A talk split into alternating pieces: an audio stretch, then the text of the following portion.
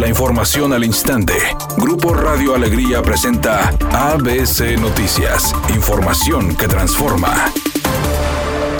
El secretario de Seguridad Pública en el Estado, Aldo Fassi, dio a conocer que serán 2.000 elementos quienes participen en el operativo del Buen Fin del 10 al 16 de noviembre. Y tradicionalmente entre distintas corporaciones desplegamos alrededor de 2.000 elementos específicamente para el operativo, para no descuidar el resto. Además recalcó que tendrán una vigilancia continua en plazas comerciales, estacionamientos, avenidas principales y lugares donde se encuentran los comercios. Finalmente emitió algunas recomendaciones a la población como portar poco efectivo, realizar las compras con tarjetas de crédito o débito, adquirir productos en lugares establecidos para evitar ser blanco fácil de la delincuencia y en caso de ser víctima, levantar su reporte a 911, así como a la autoridad de seguridad más cercana. Por su parte, el presidente de Canaco Monterrey, Javier Arteaga, informó sobre las ventas que esperan en el buen fin. Ahora estamos esperando ventas por 13.307 millones de pesos, un 9% más. Pero lo más importante de este evento no es, no es para el comercio, sino es para el consumidor, porque es la oportunidad del año del consumidor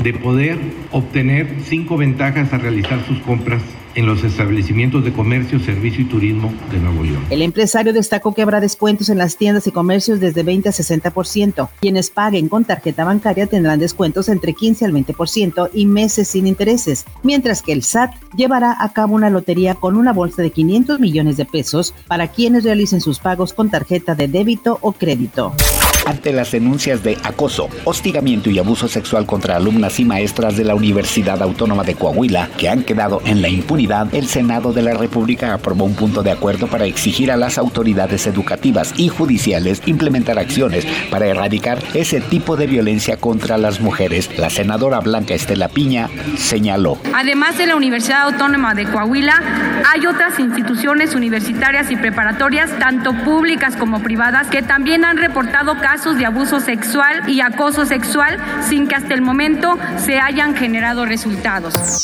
Editorial ABC con Eduardo Garza. Nuevo León se está moviendo. Es el único estado que ya inició su programa para vacunar a niños de 5 a 11 años contra el COVID-19 en el vecino estado de Texas. En campaña, Samuel García fue el único que promovió la vacunación transfronteriza. Ahora como mandatario sigue con el programa de vacunación contra el COVID-19 para adultos y menores. En la salud no hay barreras, no debe haber impedimentos ni llegar a procesos de amparos para poder tener una vacuna que te puede salvar la vida. Mientras otros se frenan, aquí se avanza. Al menos esa es mi opinión y nada más. ABC Deportes informa. La Fórmula 1 no para. Y después de haber vivido el Gran Premio de México, donde el mexicano Checo Pérez subió el podium en el tercer lugar, se viaja a Brasil para correr Interlagos, el Gran Premio de Brasil. Será el último que se corra dentro del continente americano y quedarán solamente tres grandes premios más para acabar la temporada por allá del próximo 10 de diciembre.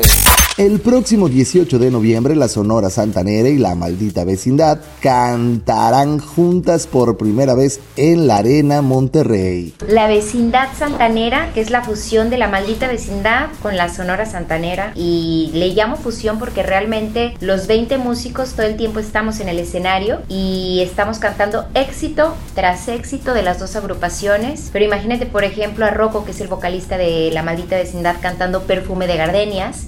Es una tarde con cielo parcialmente nublado. Se espera una temperatura mínima que oscilará en los 20 grados. Para mañana miércoles se pronostica un día con cielo parcialmente nublado. Una temperatura máxima de 28 grados, una mínima de 16. La actual en el centro de Monterrey, 23 grados. ABC Noticias. Información que transforma.